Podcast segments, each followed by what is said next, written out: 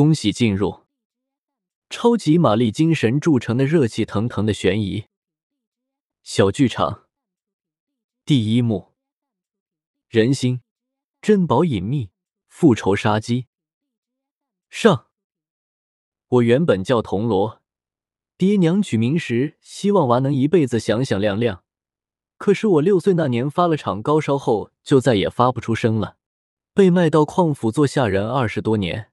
他们都叫我亚罗，虽不能言语，但我心里比谁都敞亮。矿家田产众多，又经营药材，握着本省南来北往的物资运转，是当地数一数二的豪门大户。这些年外头闹战乱，光景不如原先好，但瘦死的骆驼比马大。邝家门庭排场一点都不逊脸面。邝老爷有五房太太，个个都不省心，争风吃醋从来没断过，还窥视着家族的生意和传家宝。邝家的宝贝叫有木印，是从四五辈前的当家人那里传下来的，平时放在一个铜匣子里，锁在书房的柜子中。要是只有邝老爷一个人有，贴身带着；要是有客人慕名来赏，老爷就带他们去书房里瞧。但会先把窗户幔子放下来，遮得严严实实，从外头纹丝不见。我干的活是打水烧水，每晚都把热水送到主子们的院里。先送长院的大太太也不在了，大少爷屋里的灯还亮着，他眉目清秀。又善吟诗作画，以后肯定像老爷一样风流。再端热水去二院。听说老爷年轻时是跟二太太相好的，但家族逼着他先娶门当户对的大太太。二太太等了多年才有个名分，却发现老爷是个处处流芳的情种，慢慢的心就冷了。整日吃斋念佛，给三太太送热水，可得当心。他娘家是做小买卖的。分钱厘尺算得清清楚楚，精明世故，牙尖嘴利。寺院一般熄灯最晚，因为四太太喜好读书。她出生于大古世家，心高气傲，若不是家道中落，断不会嫁给别人做小。她上次小产后身体一直不好，不爱出门应酬。五太太是个风尘女子，姿色婀娜动人，又会哄人开心。老爷娶了她不久。新鲜劲还没过，最常来她这里，漂亮的首饰衣裳一批批送过来。为此，其他太太们没少说醋溜话。服侍完所有人，我一个人摸进黑黢黢的屋里躺下，望着窗外星星和月亮相依相伴，眼角慢慢润了。我又想他了，是果果吗？我伸出手想摸摸他白皙的脸，却咋样都够不着。果果。你去哪儿了呀？走也不跟我说声。你知道我心里有多苦吗？他不说话，只是看着我掉眼泪。我想跑过去抱住他，他却越来越远，像个风筝一样飘起来，我够也够不着。窗外咣当一声，该死的野猫打断了我的梦。在潮湿的枕头上，我翻来覆去，再也睡不着了。跟他在一起的一幕幕在脑海里打转。果果名叫白果，老爷经营名贵中医药品，给家里的女仆都起了草药的名字。他最早是服侍大太太的，原本有个上门说亲的，一合八字说他命数短折，对方嫌不吉利不要了，他的婚事就耽搁下来了。后来府里迎来了柔弱娴静的四太太，讲究细致，人手不够，他就调给了寺院使唤。有次我被炉盖子烫了腿，穷人家的娃多不在意小伤，咋知几天后居然发炎溃烂了，疼得走不动路，然后又引发了高烧。我躺在床上寻思着，要是这条贱命上天想要就收走吧，迷迷糊糊就睡过去了。醒来后烧退了，果果正搓洗着我染了脓的布单，屋子里收拾的整整齐齐，低头一看，腿上还敷着厚厚的药膏。后来才知道，他一整夜没合眼，给我换药喂水。要不是他，我早没了。从那之后，我跟他就好上了。果果心地善良，平日里省下点散银小票都用来给我买东西，从来没人对我这么好。我计划攒够了赎钱，就带他走，回乡下安安稳稳过一辈子。没想到老天爷这么狠心，我唯一的亲人也被夺走。一年前，我和一批脚夫随老爷去边疆卖药材，临走时，我紧握他的小手，他咯咯的笑。边疆的苦日子里，我一有空就会想起他，想着他吃饱了吗？睡好了吗？心里挂念的不行。出发时正值府里喜庆的时候，最得宠的三太太又怀上孩子了。不久，四太太也有喜了。老爷发话了：谁生下的是儿子，传家宝就给谁。一时府里议论纷纷。谁知道老爷不在的几个月里，府里却翻天覆地。先是三太太不慎摔下楼梯，艰难的早产后生下一个孱弱的女婴。紧接着，四太太院里起火，仆人死伤好几个。四太太在混乱中跌伤被踩，肚里的孩子没了。几天后，忧虑过度的大太太睡着后再也没醒过来。我们推开府门的时候，白帐子漫天飞舞，哭声淅淅沥沥。转眼间，喜事成了丧事，大家都为大太太带孝的时候，没有人理会我内心撕裂般的痛苦。果果在那场火里死了，我只见到一具冰冷的尸首。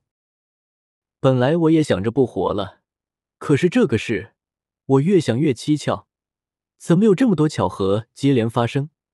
这些事跟果果的死有没有关系？不行，我不能让他白死。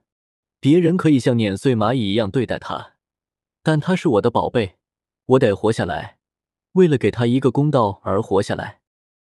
天麻麻亮，我就起身去打水，迎面碰上了白芍。他扇着帕子，歪了歪樱桃般的红唇，低声凑过来：“最近老爷是不是总去武太太那？”我呆呆的盯着墙面，默不作声。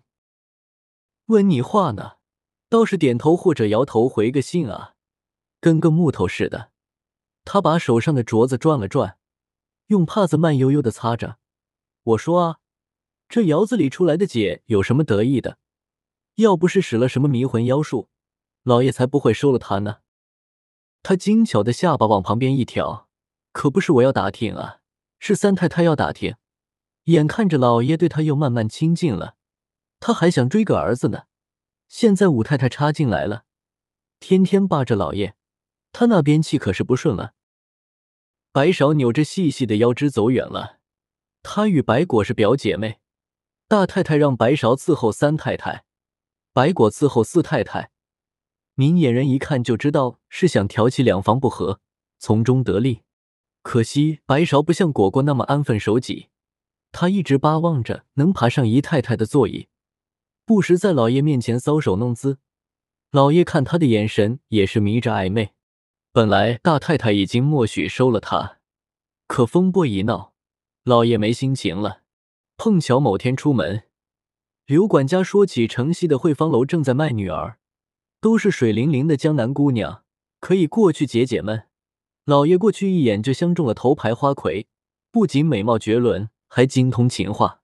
老爷一把掷下海量金银，那个风月场的女人就成了名正言顺的五太太。二太太年老色衰，三太太俗气太重，四太太身体还没恢复。时时婉拒跟老爷亲近，所以五太太风头正盛，独得专宠。白芍看在眼里，妒在心里，说是替三太太打听，但肯定是他的小九九。闷热的一个下午，绸庄的乔老爷带了几个贵客来家里，说是久闻传家宝的大名，特来一饱眼福。老爷得意的拂须抿笑，说起了有木印的来历。那方宝印是清朝康熙年间第一篆印式的锋刀之作，他是宫廷的御用篆师，作品构思精巧，雕工纯练，文人墨客、政商豪门奉送千金也难求一印。晚年归乡时，皇帝将一个木胚送给他，让他刻一个传世之作。他略有费解，纵横一生，用上等玉胚、象牙胚无数。怎么到头来却要刻一块黑黝黝的木头疙瘩？随从的一位大臣为他解开了心结，这不是一块普通的木头，是明朝郑和下西洋时带回来的宝贝。说是郑和的船队遇风暴飘散到一个南洋的小岛上，看见部落的人正点起篝火，对着一个大树祭拜。交涉后才明白这是他们的神树，曾经帮他们杀死入侵的海盗。此树神圣之至，平时他们都不敢靠近它。每逢节日时，就杀死鲜牛活羊祭祀。郑和看见扔在树下的牛羊，一会就没了气息。汩汩流出的血液居然被大树全都吸走，好像一个饥渴已久的人在畅快的吮吸血汁，不禁心惊胆战。半夜时，突然电闪雷鸣，一个通红的火球从天而降，将神树劈开烧裂。众人惊愕，以为是天神授意上天派郑和来收回宝树，于是他们将树根部分挖出来送给他。郑和仔细观察了这块树根，发现它色泽黝黑发亮，质地极其密实，完全没有任何虫孔碎屑，摸上去如铁般有寒气，如木般有韧性，敲上去又如玉石般清脆，实为珍奇。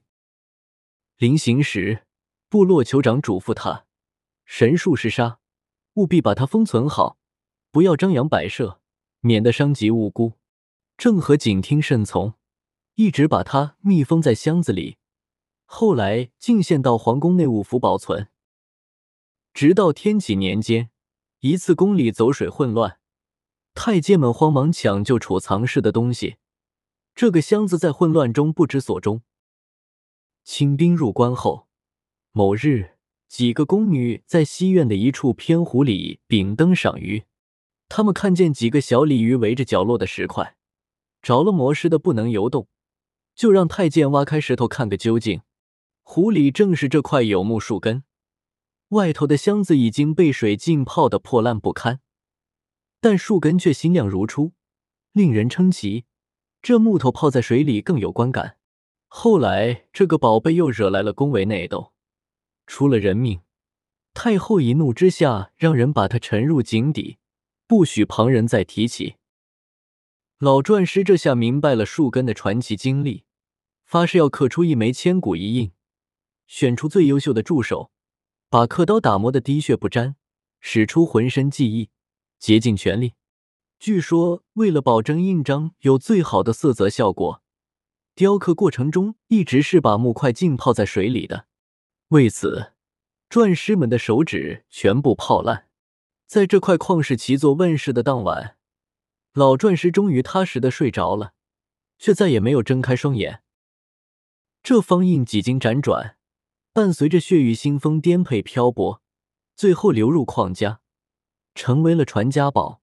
单说这份传奇的身世，都能值得上几座城池。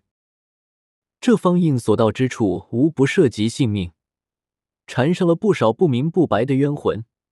就算是宝贝，也煞气太重了些。可是世人偏偏就是这样，只要是争抢的东西，必然认为是好东西。争来争去图个啥？自己也说不明白。我赶紧把书房布置好。老爷引着宾客进来，从贴身衣物里取出钥匙，打开层层柜门，捧出那个铜匣。管家斜睨了我一眼，我知趣的躬身要退出去。老爷今天心情特好，长袖一挥，算了，让雅彤也留下来见识见识吧。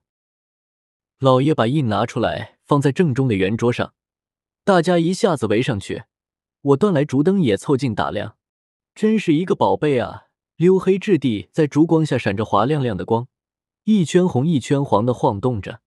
印上不是一个开口，弥勒依在一棵枝蔓繁盛的菩提树下，抬手指天，身边围绕着八九个形态各异的童子，有的手持葫芦张望，有的提着铜钱俯身，有的伏腮看书。不到二尺见方的木印上浓缩了人间百态，印的下面是平滑整齐的篆体字，不似以往的刻姓留名，而是佛学禅语。老爷似往常那样坐回自己的太师椅，轻晃脑袋，得意的看着众人围观赞叹。管家利索的给他斟上茶，老爷转身轻抿一口，正要抬身起来，眼睛却突然像烙了铁似的圆鼓瞪起，直直的瞪着窗帘的一条窄缝。我也稍了一眼瞟过去，这一看不要紧，着实吓了我一跳。老爷书房是在正堂二楼的偏角，这扇窗隔院对着五姨太的卧房，这会正好开了半扇窗，透出房里的场景。粉红的床帐里，五姨太好似没穿衣裳，旁边有个壮实的男人裸身，两人紧紧的缠绵着。光天化日的，他竟然敢偷人。晚饭后，老爷送走了宾客，一个人阴黑着脸坐在中堂里。当时当着客人的面，他不好暴怒，毕竟家丑不可外扬。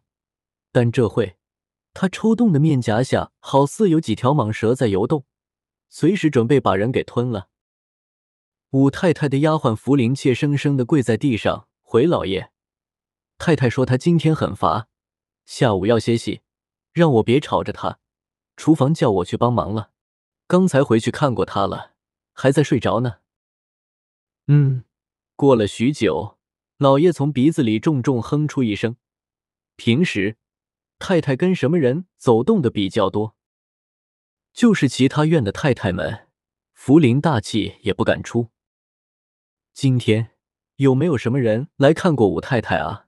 刘管家帮声道：“给太太治头风的蟑螂中晌午过来了，开了副要让我去抓。”哦，蟑螂中一般来的多吗？老爷的眼中闪着狐疑的光，还行吧。逢六逢十他就过来出诊。太太的病最近好多了。嗯，下去吧。老爷在屋里踱来踱去，微斜了下眉，低声说了句：“俗话说，捉贼拿赃，捉奸拿双。”明白了。